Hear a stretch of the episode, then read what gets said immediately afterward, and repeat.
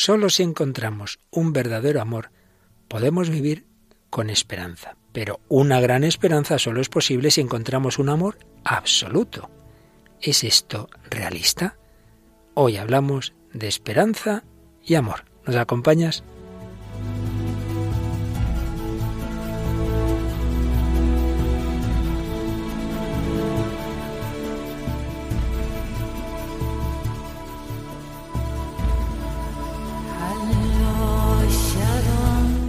El hombre de hoy y Dios, con el padre Luis Fernando de Prada.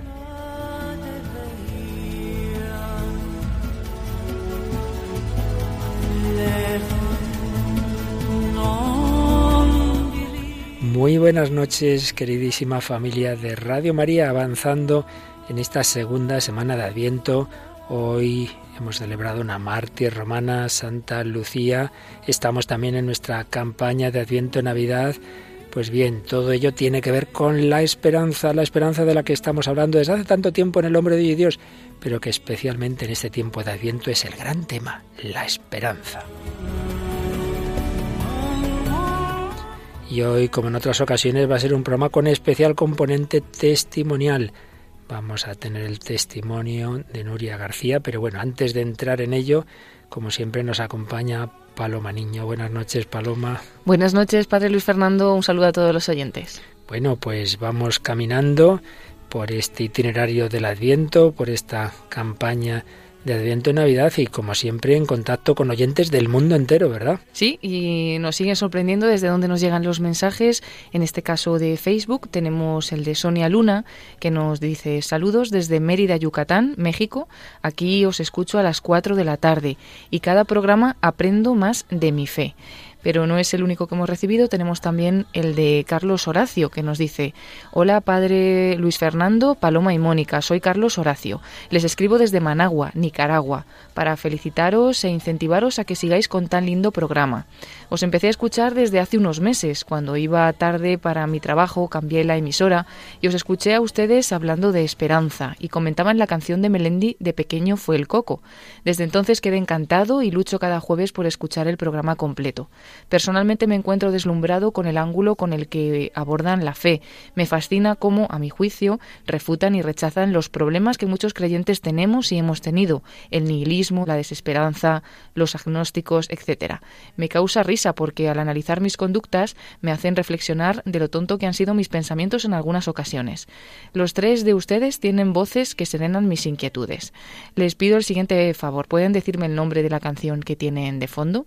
Bueno, eso es la, la sintonía, ¿verdad? Sí, la que muchas veces nos preguntan. Muchas veces es, pues es la banda sonora de, de Gladiator, Gladiador. Eso es. Y termina diciendo, sin más que decirles, me despido muchas bendiciones y prometo mandarles algunas fotos. Muchos abrazos. Bueno, pues muchísimas gracias a los dos y a otros muchos que han escrito al Facebook, que han escrito al correo. Tenemos que seleccionar algunos y en este caso los dos que han venido de esas queridas naciones hermanas. Bueno, pues seguimos con la esperanza y como digo en este tiempo de Adviento vamos a tener una catequesis que precisamente tuvo el Papa Francisco en el Adviento del año pasado, pero también volveremos a retomar las enseñanzas de Benedicto XVI en su encíclica sobre la esperanza. Tenemos hoy un programa especialmente testimonial con Nuria García y ella misma nos ha propuesto Paloma una película, ¿verdad? Sí, vamos a hablar de la película La vida de Pi y también ella nos ha propuesto la canción de un famoso cantante hispanoamericano. La canción de Martín Valverde, Reconstrúyeme. Así es. Bueno, y otras muchas cosas como siempre en esta edición 254 del Hombre de Hoy y Dios. Adelante con esta navegación.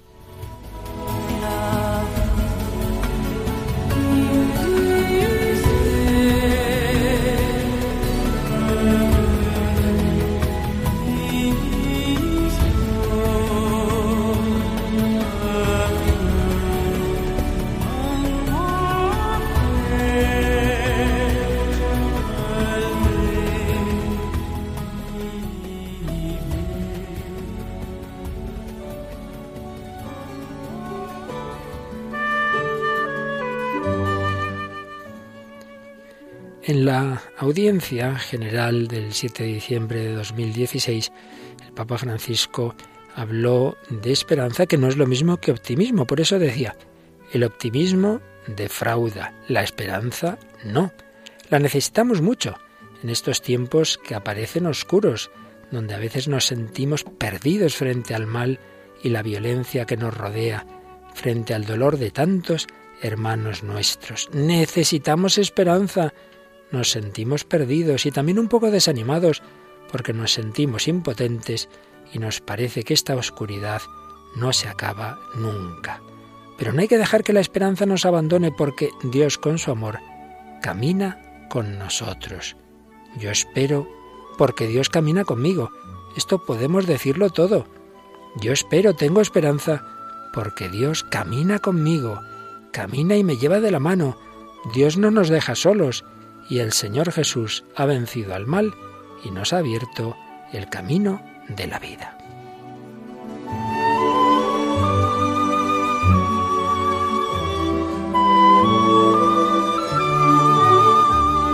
Escuchemos las palabras de la Sagrada Escritura empezando por el profeta Isaías, el gran mensajero de la esperanza, que dice, Consolad, consolad a mi pueblo, dice vuestro Dios, hablad al corazón de Jerusalén y decidle bien alto que ya ha cumplido su condena, ya satisfecho por su culpa.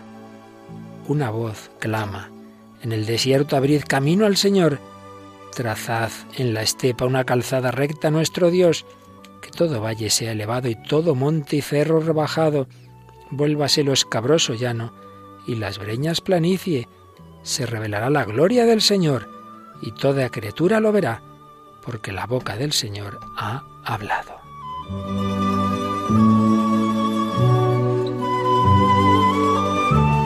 Dios Padre consuela, suscitando consoladores a los que pide que alienten a su pueblo, a sus hijos, anunciando que la tribulación ha terminado, que el dolor se ha acabado, que el pecado ha sido perdonado.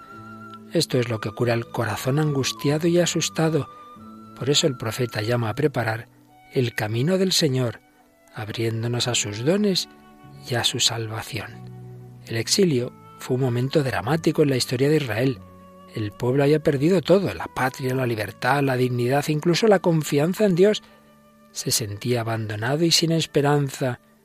Pero aquí está la llamada del profeta, que vuelve a abrir el corazón a la fe. El desierto es un lugar donde es difícil vivir, pero justo allí ahora se podrá caminar, no solo para volver a la patria, sino para volver a Dios, para volver a esperar y a sonreír. Cuando estamos en la oscuridad, en las dificultades, no viene la sonrisa, y es precisamente la esperanza la que nos enseña a sonreír para encontrar el camino que lleva a Dios. Una de las primeras cosas que les pasa a las personas que se separan de Dios es que son personas sin sonrisa. Quizás puedan reírse a carcajadas una detrás de otra, un chiste, una carcajada, pero les falta la sonrisa. La sonrisa la da solamente la esperanza. Es la sonrisa de la esperanza de encontrar a Dios.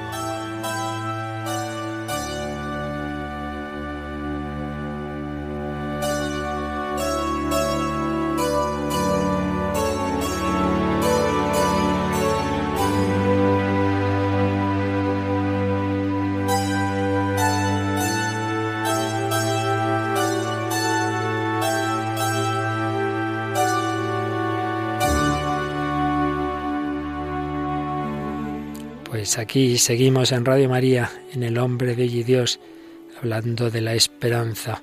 Hemos recordado la primera parte de esa catequesis del Papa Francisco en el Adviento de 2016, 7 de diciembre de 2016, sobre la esperanza y ese profeta de la esperanza que era el profeta Isaías cuando Israel estaba sufriendo en el exilio. Luego seguiremos tomando algunas ideas de esa catequesis. Pero hoy es un programa como os decíamos al principio, especialmente testimonial, en que la mayor parte de nuestro programa, pues vamos a escuchar la evolución de una persona joven en la relación con este gran tema de la esperanza y también con el gran tema, que no es tema, que es realidad del amor, ese amor que estamos llamados a vivir desde nuestra infancia, pero que no siempre ocurre así, ese amor de padres e hijos, ese amor la amistad, ese amor cuando se realiza la vida matrimonial y luego pues transmitir a los hijos todo ello. Ese amor, el vivirlo o no, tiene mucho que ver con tener una actitud de esperanza o de desánimo y de desilusión en la vida. Y es lo que creo que hoy vamos a poder escuchar de una joven periodista que hizo comunicación audiovisual y que es voluntaria de Radio María. En estos momentos está cubriendo una baja por enfermedad de uno de nuestros trabajadores, de nuestros colaboradores en Radio María. Nuria García, bienvenida en el sentido de bienvenida en este caso como invitada al programa del hombre de hoy y Dios. Muchas gracias, padre. Bueno, Nuria, pues tú que en otras ocasiones has estado al otro lado de la mesa y te tenemos aquí como invitada para que nos cuentes un poquito de tu experiencia personal, como a lo largo de tu vida y en concreto en un momento que nos vas a contar luego, pues hay algo decisivo, un giro decisivo en tu vida. Pero bueno, no corramos, cuéntanos un poquito de dónde eres en primer lugar. Soy de Valladolid, mis padres son de Valladolid, y mi padre es de León. Eh, tengo 37 años y llevo en Madrid ya muchos años trabajando y estudiando y haciendo lo que puedo. Bueno, y esa primera etapa de la vida, la infancia, empezó bien, pero bueno, hubo algo que creo que también ha marcado de alguna manera tu vida, ¿verdad? Pues efectivamente, cuando tengo ocho años, mis padres se separan. Entonces, eh, por así decirlo, yo todo esto lo he entendido mucho tiempo después, pero yo eh, como que desde la infancia viví lo que es el sufrir de desamor, ¿no? En mi casa yo estudié en un colegio de monjas y de hermanos de la Salle, pero no eran especialmente fervientes. Mis padres no, no me exigían demasiado en, estos aspectos. Con quien yo sí tengo muy buenos recuerdos yendo a misa y, y rezando en el Cristo yacente que hay en Valladolid, en la iglesia de San Pablo, junto al Sagrario es con mis abuelos. Mi abuela era una persona con una fe profunda y que, y que tenía una vida de oración muy constante, ¿no? Y quizá ella fue la que sentó las bases de lo que ha sido o de lo que es mi fe actual, ¿no? Y em, aparte del tema específicamente religioso, claro, esa separación a los ocho años te hace también ver que un amor se puede romper, ¿no? Y ver que, que, bueno, pues que lo que parecía y está en el plan de Dios destinado para siempre no era así. Efectivamente, yo ahí vi cómo, la, cómo mi familia se, se rompía y cómo efectivamente el amor de mis padres pues se acababa en un momento que yo, claro, tenía ocho años, no entendía muy bien, pero, pero bueno, lo tuve que aceptar y en ese momento nos quedamos viviendo mi hermana y yo con mi madre y, bueno, pues vamos, he tenido una vida feliz porque pienso que todo lo que ha sido mi infancia es lo que ha forjado mi actual personalidad y todo lo que he recibido de Dios eh, ahora mismo y, y todo lo que me mima con la fe que tengo ahora. Dios saca bien de todo, luego lo iremos viendo, pero claro, ocurre también tus abuelos eran sobre todo los que te daban esa formación religiosa. Al principio ibas con ellos o antes con tus padres a misa y supongo que como tantos otros adolescentes a eso de los 14 o 15 pues ya dijiste más cómodo me quedo, más cómoda me quedo en mi casita, ¿verdad? Pues sí, cuando ya no te obligan y como tampoco de pequeña entiendes tanto, pues dejé de ir a misa pues porque no, no lo sentía realmente, ¿no? Era como una obligación que tenía y que iba con mis abuelos siendo pequeña, pero ya tenía una edad que podía decir que no y salía de fiesta y con mis amigas y, y me, me llamaba mucho más la atención irme con mis amigas que irme a misa, por ejemplo, ¿no? Entonces dejé de ir a misa, sí, sobre los 14, 15 años. Es verdad que he tenido una adolescencia bastante rebelde, mi pobre madre lo ha sufrido y, pero bueno, con 18 años me fui a estudiar a Salamanca y ya como que allí estaba sola, independiente, por así decirlo, y, también fui madurando más rápido quizá, ¿no? Allí en Salamanca estudias comunicación audiovisual. Comunicación audiovisual. Eres universitaria en esa ciudad castellana, cerca de la tuya de Valladolid. Pero me contabas antes de entrar en antena que paradójicamente en esa etapa en que es cuando otros acaban de alejarse totalmente de la iglesia, hay algo quizá un poco interesado que te hace volver a ir un poquito a misa, ¿no? Pues sí, realmente yo estaba allí en Salamanca muy feliz, una ciudad preciosa, estupenda para estudiar y lo que era importante es que yo aprobase, ¿no? Mis padres me decían, muy bien que estés en Salamanca, pero tienes que aprobar. Entonces eh, empecé a pedir por los exámenes a la Virgen del Carmen de bueno, No eres la única, no eres la única que lo hace. Yo se lo recomiendo a todos los estudiantes porque la Virgen echa muchos cables. Entonces empecé, empecé pues mm, por pura presión paternal a pedirle a a, la Virgen del Carmen que por favor que me ayudara con mis estudios porque yo era feliz en Salamanca y quería seguir allí estudiando y, y es verdad que me iba muy bien, o sea, yo prometía cuatro domingos, aprobaba, iba otros cuatro domingos, prometía otra cosa, volvía otros cuatro domingos y así como que volvía a retomar el ir a misa de forma habitual. Así que vas haciendo esas promesas así temporales al Señor. Está bien, estos son negocios así, negocios celestiales. Bueno, es que es muy bonito porque Dios se sirve de todo. Todo, todo. La Virgen de Estramuros de Valladolid, del cementerio, tiene un... El retablo puedes pasar por detrás y besar el escapulario. Entonces, pues era como una especie de ritual que teníamos mi hermana y yo para ofrecer los exámenes y pedir por ellos. Y, bueno, no nos ha ido tan mal, hemos terminado Derecho y Comunicación Audiovisual. Bueno, entonces terminaste la carrera y te viniste a Madrid y enseguida empezaste a trabajar, que con 22 años, ¿no? Eh, sí, un máster primero. Hice un máster con 22 años y al año me salió trabajo. Eh, con 23 ya estaba trabajando. Realmente yo necesitaba trabajar porque, claro, mis padres estaban cada uno por su lado y, y bueno, pues tenía que ser independiente. Eh, entonces me salió un trabajo en un programa de testimonios, precisamente, que se llama en televisión, que, que nada, que era un ambiente muy duro y muy difícil. O sea, en televisión empecé trabajando en Antena 3 y pero en una productora, ¿no? En una productora que hacía un programa para Antena 3, ¿no? Entonces trabajábamos físicamente en el edificio de Antena 3, pero yo quien me contrataba era una productora. Entonces son unos ambientes muy difíciles porque realmente para la productora ese programa no se puede caer porque es el, el, pan de la gente que trabaja allí. Entonces son ambientes muy competitivos, son ambientes de mucha presión. Encima no está en tus manos las cosas porque los programas de testimonios es que alguien va a contar algo a televisión.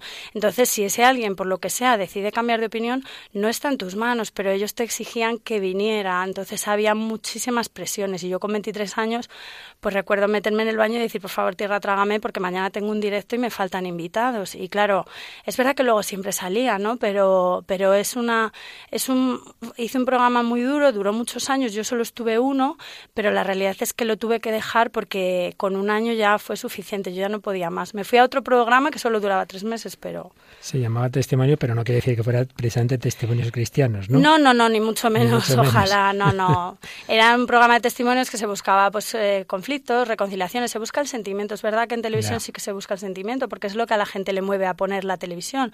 Pero claro, eh, da igual cuál. El problema es este, que da igual que sea el, el, sentimiento de amor de dos familias que se reencuentran porque hay mucho amor y eso es precioso, pero también se reencontraba gente que no se quería reencontrar. Entonces ahí había conflicto y eso también se veía y eso es la, la pena y, lo, y por lo que yo me gustaría poder dedicar mi vida a otro tipo de contenidos. Ya, ibas entrando, por tanto, en el mundo laboral y vas viendo la competitividad que hay, ¿verdad?, en, en esos ámbitos y quizá no precisamente ayudarse mucho, sino ponerse zancadillas, ¿no? Sí, es duro. Hombre, yo más o menos he podido más o menos mantenerme porque realmente he tenido mucha suerte. Siempre estaba enlazando contratos de productora en productora. He trabajado en muchísimos programas, también en informativos.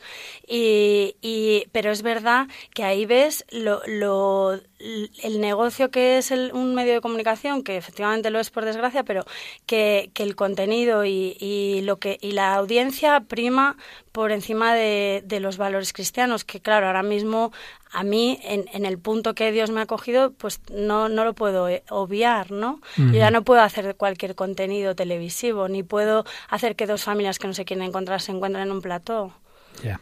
Bien, esa era una dimensión, una dimensión importante de la vida de una persona es el trabajo, pero todavía más importante son las relaciones personales. ¿Cómo iba ese otro tema de ir pensando en tu futura familia? ¿Tuviste un primer noviazgo, creo? Claro, tuve estuve saliendo con un chico eh, poco tiempo, un año, una cosa así, y fue una relación muy difícil. Y claro, yo en ese momento eh, sabía que, que, esa relación no podía ser y aunque lo quería muchísimo lo tuve que dejar porque yo había vivido el desamor en, en mi infancia y lo duro que es que una familia no se sustente en unos cimientos firmes. Entonces eh, terminé con esa relación eh, con sufrimiento y dolor y, y, no había otro remedio y empecé, ahí sí que es verdad que empecé a, mi vida de oración y empecé a pedirle al Señor que, o sea, realmente no había hecho mi cursillo, que fue como mi encuentro con Jesucristo, pero empecé a pedirle al Señor un hombre que me quisiera de verdad, porque es verdad que en ese momento tenía 25 años y me sentía un poquito sola. O sea, tú no te sentías realmente querida, que hubiera un amor verdadero ahí. Eh, no, eh, con el exnovio que tenía, no. Realmente yo sí le quería a él, pero él a mí no me quería y entonces era mucho sufrimiento para mí. En esa búsqueda de esa persona, bueno, nos has traído una canción, ya sabes que en este programa solemos tener una primera canción, digamos, laica, que de alguna manera represente esas situaciones que, bueno, que en el mundo se dan, en este caso, pues esa búsqueda de cuál será la persona, cuál será mi marido, ¿qué canción nos has traído? pues una canción de Megan Trainor que se titula Dear Future Husband y que cuenta un poquito sobre el amor. Bueno, pues vamos a escucharla.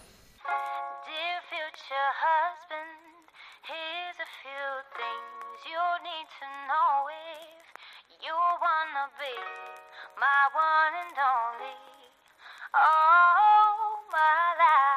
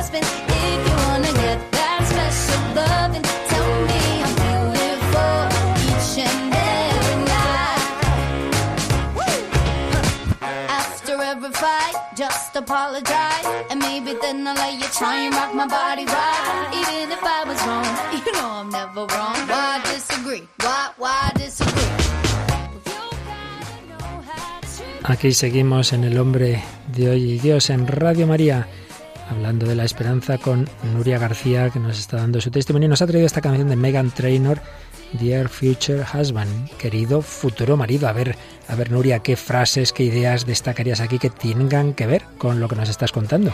Pues a ver, yo eh, cuando la relación está complicada que tuve, eh, como que era mm, superficial y un poco lo que cuenta la canción, ¿no? Eh, tienes que regalarme flores, cómprame un anillo, eh, si quieres eh, obtener amor especial, dime que estoy hermosa y preciosa todas las noches.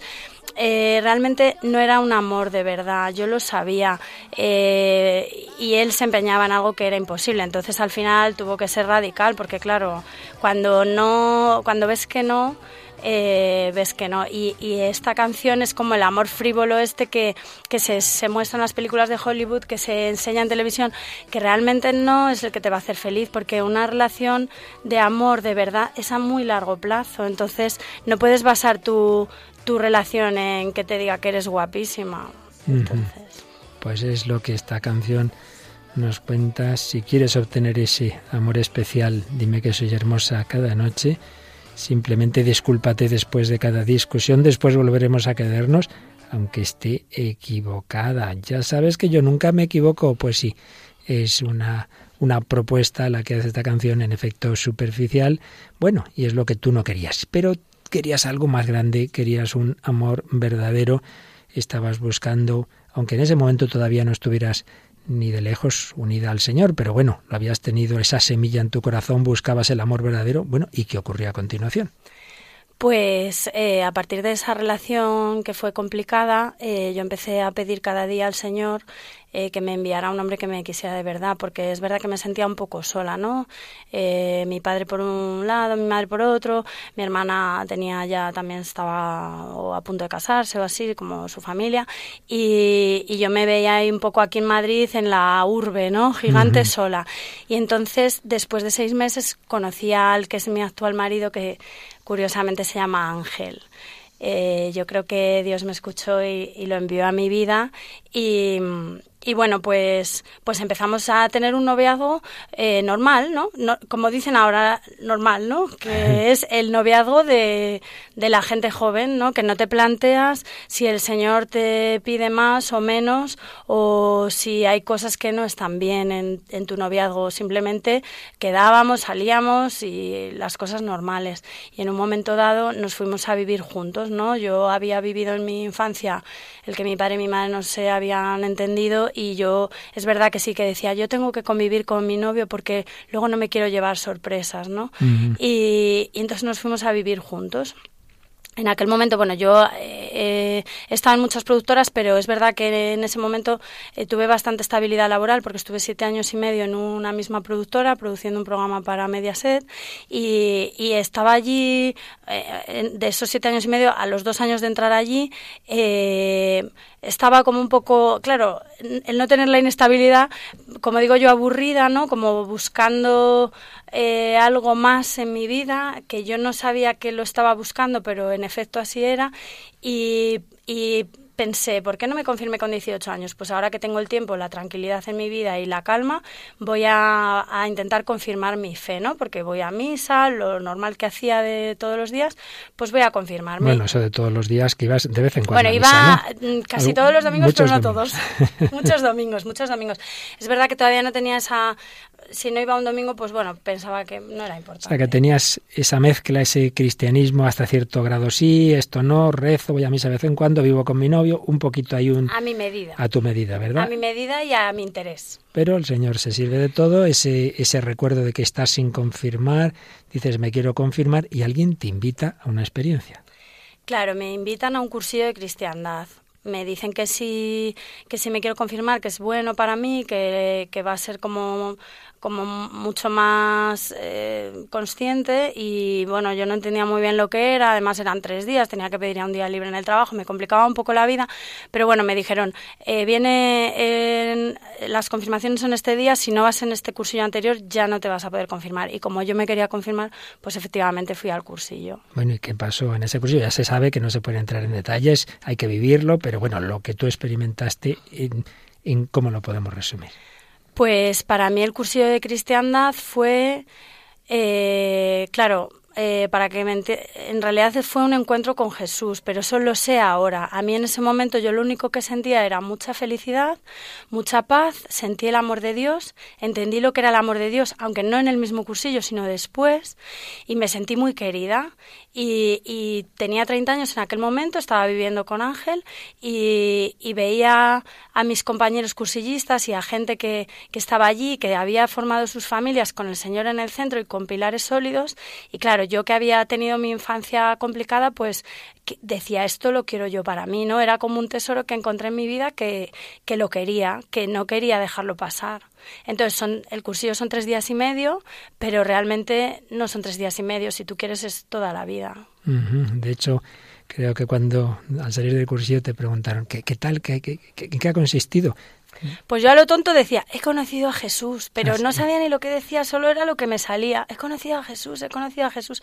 Y luego realmente entendí que, claro, conocí a los instrumentos que el Señor pone en nuestra vida para acercarnos a Él.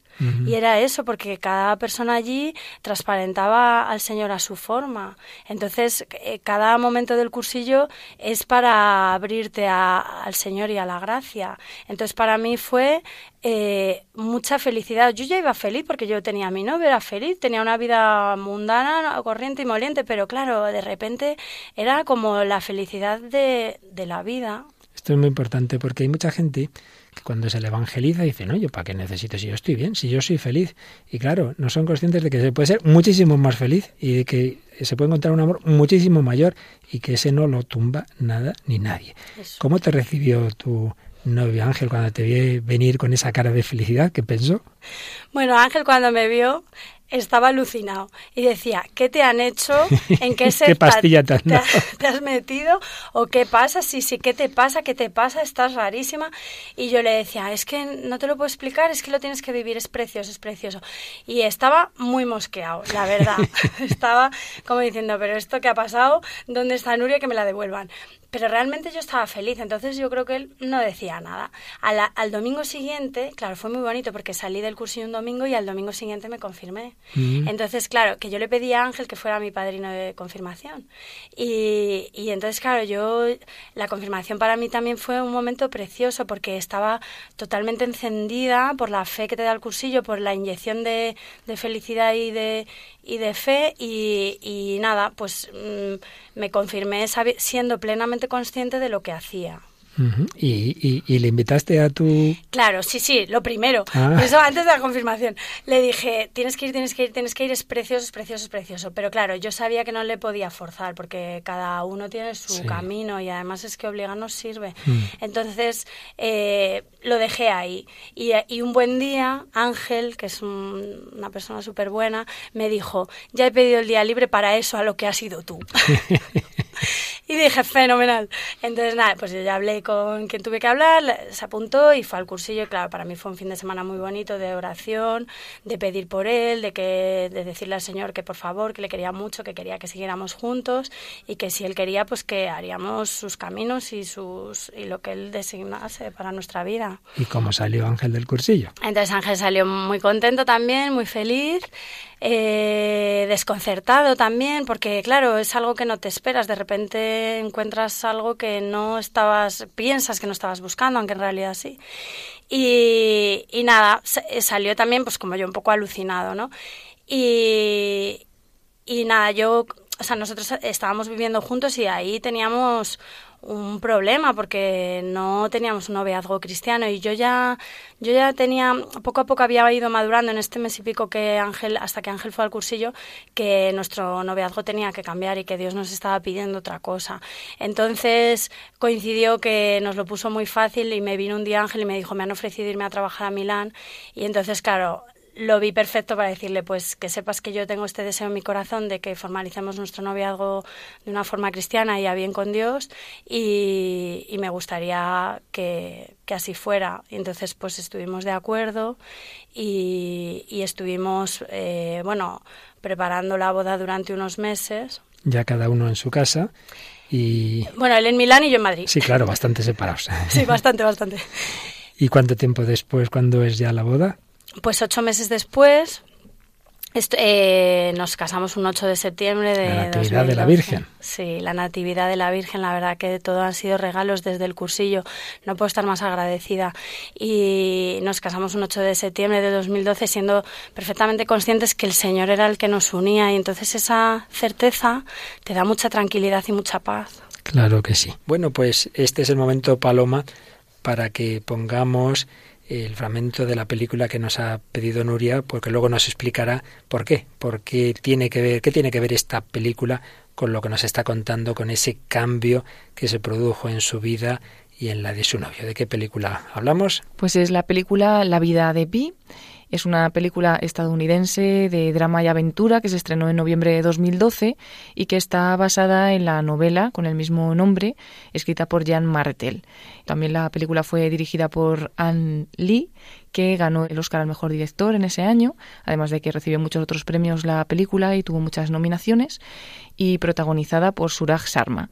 Está basado, como decíamos, en la novela La vida de Pi, En realidad se llama Piscin, es un joven de la India que indaga desde pequeño en la religión, en la espiritualidad y bueno, a raíz de un accidente que tiene en un barco que está trasladando a su familia cuando se marchan de la India, pues él se queda solo en un bote y sobrevive 227 días eh, junto a un tigre de Bengala. Después de ese naufragio en el Océano Pacífico, es el único que sobrevive y bueno, pues luego cuenta esta historia a, quien luego escribe el libro, que supuestamente estaría basado en algún hecho real. Bueno, pues vamos a escuchar una de las escenas finales que no destripa la película, sino que, bueno, nos da una clave que luego nos va a explicar Noria. ¿Puedo preguntarte algo? Claro. Te he contado dos historias sobre lo que pasó en el océano. Ninguna explica lo que causó el hundimiento del barco. Y nadie puede demostrar qué versión es cierta y cuál no. En ambas historias, el barco se hunde, mi familia muere y yo sufro. Cierto. ¿Cuál de las dos historias prefieres? La del tigre. Es la mejor historia. Gracias. Lo mismo pasa con Dios. Lo mismo pasa con Dios. Fragmento de la película La vida de Pi. Nuria, ¿por qué nos has traído esta película que tiene que ver con ese cambio de agujas que se produjo en tu vida y en la de Ángel en el cursillo de cristiandad? Pues porque mm, a partir del cursillo, como que mm, si te dejas y si perseveras un poco, eh, Dios te cambia un poco la forma de mirar la vida, ¿no? Y esto pasa un poco en la película, que, que Él cuenta una historia súper bonita y al final te cuenta una pequeñita historia de tres minutos y no tiene nada que ver una historia con otra y es lo que dice en el, en, el trocito que hemos escuchado. ¿Qué historia prefieres, no? ¿La emocionante y preciosa que, que, que te he contado o esta de dos minutos y medio que te he contado después, que no la hemos puesto para no desvelar nada, pues eh, a mí el cursillo me dio esa, esos ojos para mirar la vida de una forma mucho más emocionante y fascinante y desde otra perspectiva y viendo la mano de Dios en cada gesto y en cada pestañeo de la vida, eh, que, que, es mucho más bonito y, mucho más profundo. Y no sé, a mí me hace feliz. Yo creo que, que podría tener una vida estándar, pero ¿por qué? Si Dios me da estos regalos, ¿por qué no cogerlos y aprovechar, no? Así que preferías esa nueva vida con el Señor en medio de, tu propia vida, reinterpretando toda tu infancia, desde todo lo que viviste positivo y no tan positivo, y por supuesto de ese matrimonio que en ese momento queríais construir sobre Jesucristo. Y también es el momento para una canción que en, aquel, en aquella etapa de tu vida te ayudó mucho y que también vamos a poner ahora, ¿no es así? Sí, porque estuve siete años y medio, como he contado, en una productora de televisión haciendo un programa pues de un contenido que no es lo que sé que el Señor quería de mí, pero bueno, ahí caí, allí me formé, estoy agradecida porque me casé y tuve al mayor de mis hijos, pero salí de esa productora y cuando salí de allí pues fue un poco duro y esta canción me ayudó mucho. Es la canción del cantante católico Martín Valverde, Reconstrúyeme como el Señor reconstruyó la vida de Nuria García. Jesús escucha mi oración de amor, atiéndeme mi humilde petición. Pedirte quiero hoy tu sanidad en cuerpo, alma y corazón pues soy aquel ciego que suplicó, pues soy aquel Pedro que te negó, pues soy aquel Lázaro que murió y necesita oír tu voz para vivir.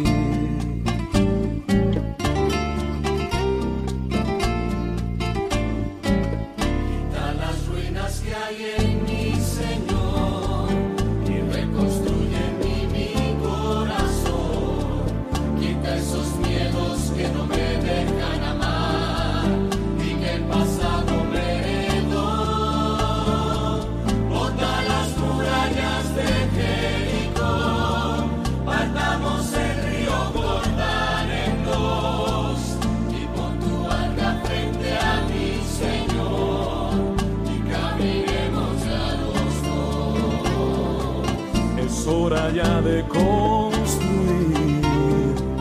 quitar lo viejo y ya vivir.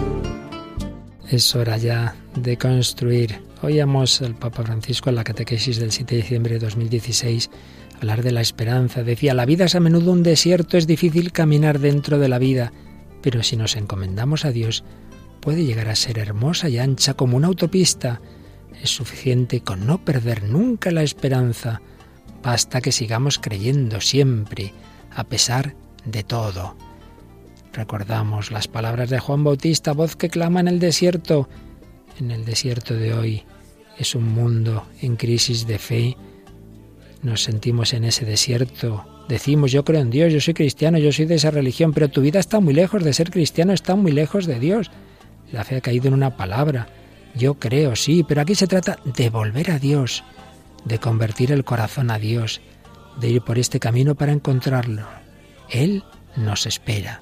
Preparemos el encuentro con ese niño.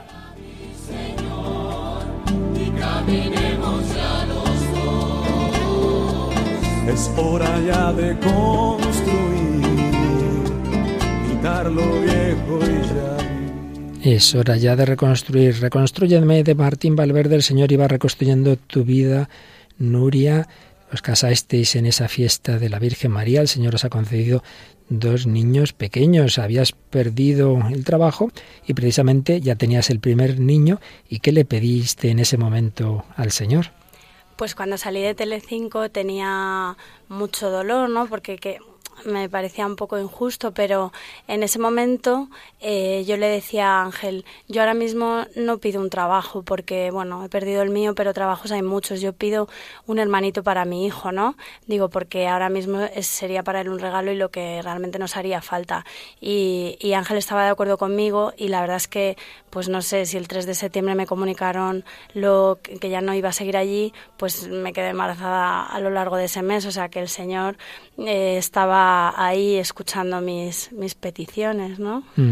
Así que el transmitir ese amor para que tu primer hijo tuviera también ese amor fraternal, Señor os concedió ese segundo hijo y luego bueno ha sido teniendo diversos trabajos ya sabemos que ese mundo de las productoras es bastante inestable pero es un mundo complicado luego aparte hay programas eh, a lo mejor eh, con un contenido un poquito más normal pero luego hay otros muy cañeros muy muy difíciles eh, no sabría explicarlo es, es un mundo difícil. Y es verdad que he sido muy afortunada porque he estado 12 años pululando de productora en productora y bueno entre que te conocen en un sitio te conocen en otro y más o menos si tú vas trabajando bien, no he tenido prácticamente paro en los 12 años, pero bueno, es verdad que cuando salí de, aquella producción larga, eh, yo sabía que todo había cambiado porque ya no podía estar en el mundo de las productoras a, a pie de cañón a cualquier cosa que me saliera, porque yo he sido una trabajadora, me encanta mi trabajo, la verdad, me encanta el tema audiovisual y he estado trabajando en IB3, en Televisión Castilla-La Mancha, en Bilbao, me he movido antes de tener mis niños, por supuesto, donde hubiera trabajo, allí iba yo. Entonces, eh, al salir de allí, efectivamente necesitaba que el Señor me reconstruyera, como decía la canción, pues porque no sabía qué tenía que hacer. De forma física, digo, ¿ahora qué hago? ¿Dónde mando mi currículum?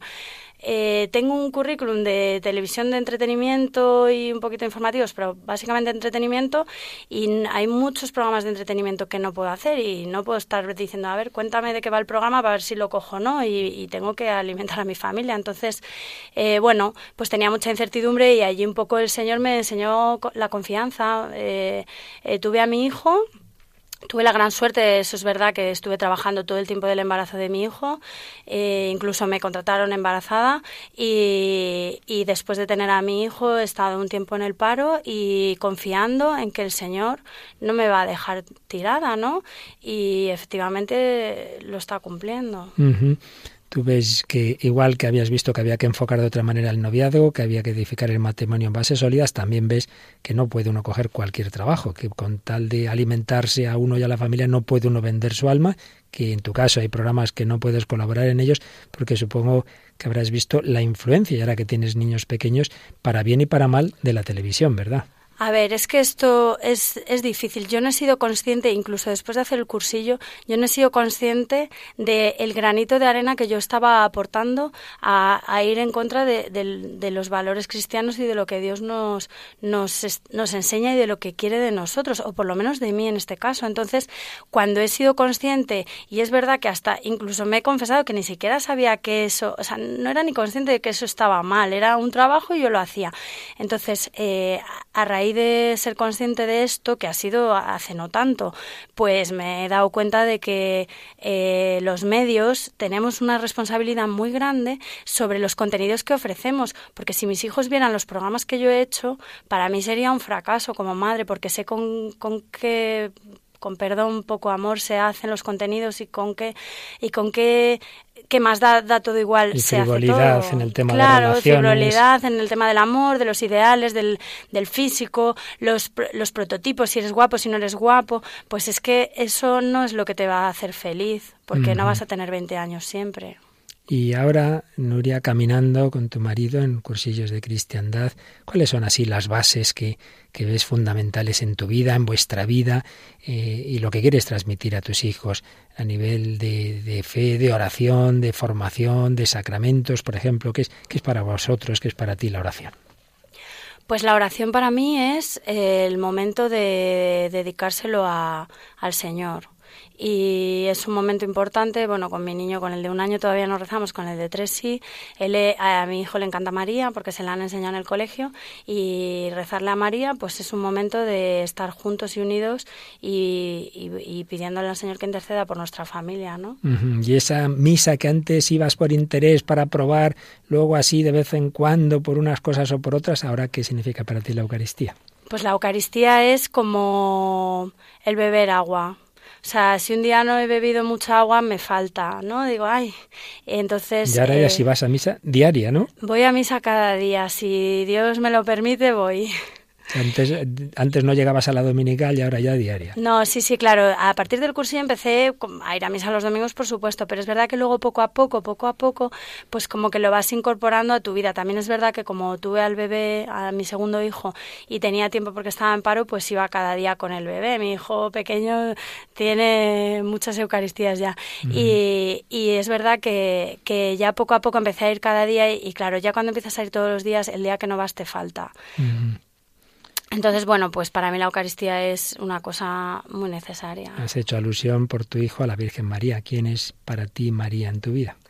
Pues María es la que me cuida, es mi madre, es la que cuida a mis hijos, es a la que le cuento mis problemas, a la que le pido que interceda, es la que me concedió, eh, fue muy bonito, le pedía cada día a mi, a mi, a la madre que me concediera un parto natural, yo que sé que, que ella podía interceder ante el Señor y mi primer hijo fue una cesárea y el segundo fue un parto natural precioso con, con mi hijo encima que nunca lo olvidaré, fue un momento de gracia y, y de la Virgen. El Señor va actuando en tu vida de esa manera tan bonita. Y es que nunca hay que perder la esperanza. Si vengamos de la situación que vengamos, sea más dramática, como hemos tenido otros testimonios en otras ocasiones, sea en este claro oscuro que nos está contando hoy Nuria, Dios actúa. Vamos a escuchar el resumen en español de esa catequesis del Papa Francisco, de la que ya hemos eh, entresacado antes algunas ideas. El profeta Isaías nos invita a llevar el consuelo de Dios a nuestros hermanos. Isaías le está hablando a un pueblo en el exilio y le presenta la posibilidad de regresar a su hogar, que en definitiva es volver a Dios.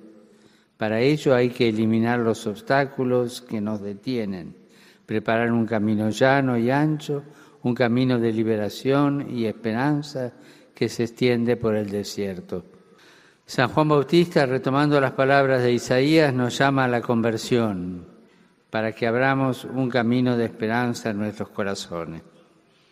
El cristiano necesita hacerse pequeño para este mundo, como lo fueron los personajes del Evangelio de la infancia, María y José, Zacarías e Isabel, los pastores. Eran insignificantes para los grandes y poderosos de entonces, pero sus vidas estaban llenas de esperanza, abiertas a la consolación de Dios. Sus vidas estaban llenas de esperanza, como lo está la vida de Nuria García, que hoy tenemos aquí en nuestro estudio. Nuria, yo creo que se deduce de todo lo que has dicho, pero antes, aunque te iba bien, humanamente tuviste trabajo, ese novio tan bueno, que hace honor a su nombre, a Ángel, etcétera, pero ahora cuando, mirando ya el conjunto de tu vida, cuando vives con más alegría, esperanza y felicidad, ahora con Jesucristo o antes sin Él. Hombre, pues evidentemente ahora soy muchísimo más feliz. Eh, no lo puedo explicar con palabras eh, cómo ha transformado mi vida, cómo yo era una persona súper... Yo, yo pensaba que la gente no cambiaba, yo era muy radical. Yo decía, no, la gente no cambia. Si tú eres así, eres así siempre. Pues no, pues yo era una persona no conflictiva, pero era muy peleona, era una persona un poco desconfiada, eh, tenía cosas que efectivamente no eran de Dios, ¿no? Y poco a poco él ha ido enseñándome a aceptar su voluntad, a la confianza, a no tener miedo, eh, me ha enseñado que se puede tener un noviazgo cristiano, que es posible, que es posible, que es una cosa muy ambiciosa, pero que Dios no defrauda, que te da el ciento por uno, que te hace tres veces más feliz, que somos súper felices Ángel y yo y que damos muchísimas gracias a Dios de haber puesto ese deseo en nosotros de hacernos un noviazgo cristiano, que ojalá lo hubiéramos conocido antes, pero bueno, la vida sale como sale. Y que y que nada, y que la felicidad está con los ojos en el Señor, que esos son los pilares eh, fuertes de tu familia, que no puedes eh, poner tu felicidad en una cosa ni en una persona, ni por supuesto en el dinero. Y también creo que has descubierto, eh, ya va como voluntaria, y ahora este tiempo que estás un poco más con nosotros, que es posible un medio de comunicación católico, ¿verdad?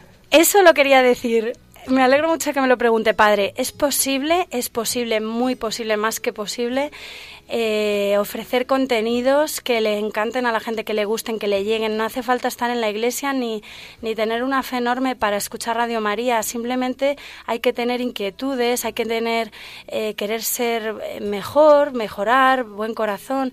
No sé, para mí Radio María es un milagro, siempre lo digo. Es una cosa que, que es inexplicable, que, que ofreciendo estas cosas tan preciosas la gente le, lo vea y además cómo mueve los corazones de las personas. Así es. Pues muchísimas gracias, Nuria, por tu testimonio, por estas palabras. Para todos nosotros es un milagro, el milagro de la esperanza, la fuerza de la esperanza, la fuerza del amor. hemos estado recordando esa catequesis del Papa Francisco, pero no nos olvidamos de que toda una encíclica de su predecesor, el Papa Benedicto XVI, se dedicó a la esperanza y tiene algo que explica que tiene muchísimo que ver con lo que hemos estado hablando con Nuria. La gran esperanza depende de encontrar un gran amor. Si nuestro amor es pequeñito, podemos tener pequeñas esperanzas. Si es grande, si es eterno, las esperanzas serán también así. Oímos de fondo esa banda sonora de Titanic. Sí, había una pequeña historia de amor, pero el iceberg la rompió porque la muerte es más fuerte que el amor meramente humano, pero no es más fuerte que el amor divino. Por eso escribía Benedicto XVI, no es la ciencia la que redime al hombre, el hombre es redimido por el amor. Eso es válido incluso en el ámbito puramente humano. Cuando alguien experimenta un gran amor en su vida, se trata de un momento de redención que da un nuevo sentido a su existencia.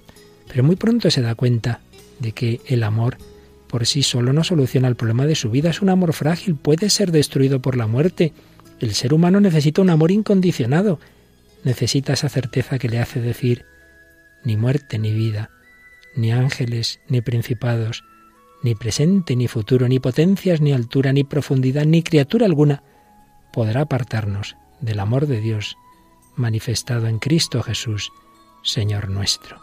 Si existe este amor absoluto con su certeza absoluta, entonces, sólo entonces, el hombre es redimido, suceda lo que suceda, por eso, quien no conoce a Dios, aunque tenga múltiples esperanzas, en el fondo está sin esperanza, sin la gran esperanza que sostiene toda la vida, la verdadera, la gran esperanza del hombre que resiste a pesar de todas las desilusiones, solo puede ser Dios, el Dios de rostro humano, el Dios que se ha hecho niño en Jesús.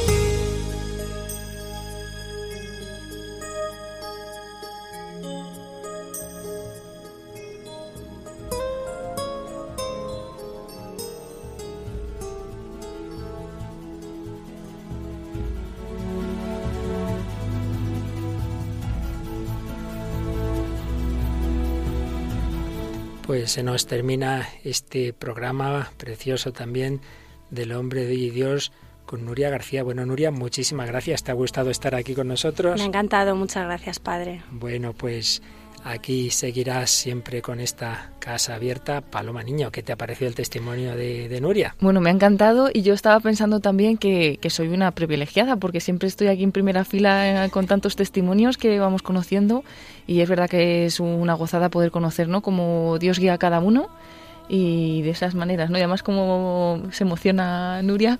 Sí, y es que, claro, aquí nos falta la imagen de la televisión, pero, pero, ¿verdad, Paloma? Quien quiera ver la, el rostro lleno de alegría y felicidad de Nuria lo puede ver en nuestro Facebook. Sí, porque tenemos esa foto subida, así que pueden entrar al Facebook buscando El hombre de hoy y Dios, y ahí la pueden encontrar y además hacer pues los comentarios que quieran de este programa o de cualquier otro o cualquier comentario que quieran hacernos. Que también pueden enviarnos al correo electrónico con ese mismo nombre. Eso es, el hombre de hoy y Dios, arroba radiomaria.es. Pues una semana más caminando por esta senda del adviento de la esperanza, de la gran esperanza, la que nadie puede destruir, la que ningún iceberg puede hundir, la que ha encontrado Nuria García, la que ha encontrado su marido Ángela, que quieren transmitir a sus hijos. Vale la pena busquémosla, edifiquémonos sobre esa esperanza que está arraigada en Jesucristo. Con Él seguimos caminando. Yo recuerdo que para que esta radio siga evangelizando necesita la ayuda de todos, que estamos en campaña de Adviento en Navidad, que si queréis que siga asistiendo esta radio y programas como este, ayudadnos. Ya sabéis que en el 902 500 518, a horas más normales que esta, pues pueden los voluntarios atenderos y recibir esas vuestras ayudas y donativos. Gracias a todos, que Dios os bendiga y hasta el próximo programa, si Él quiere.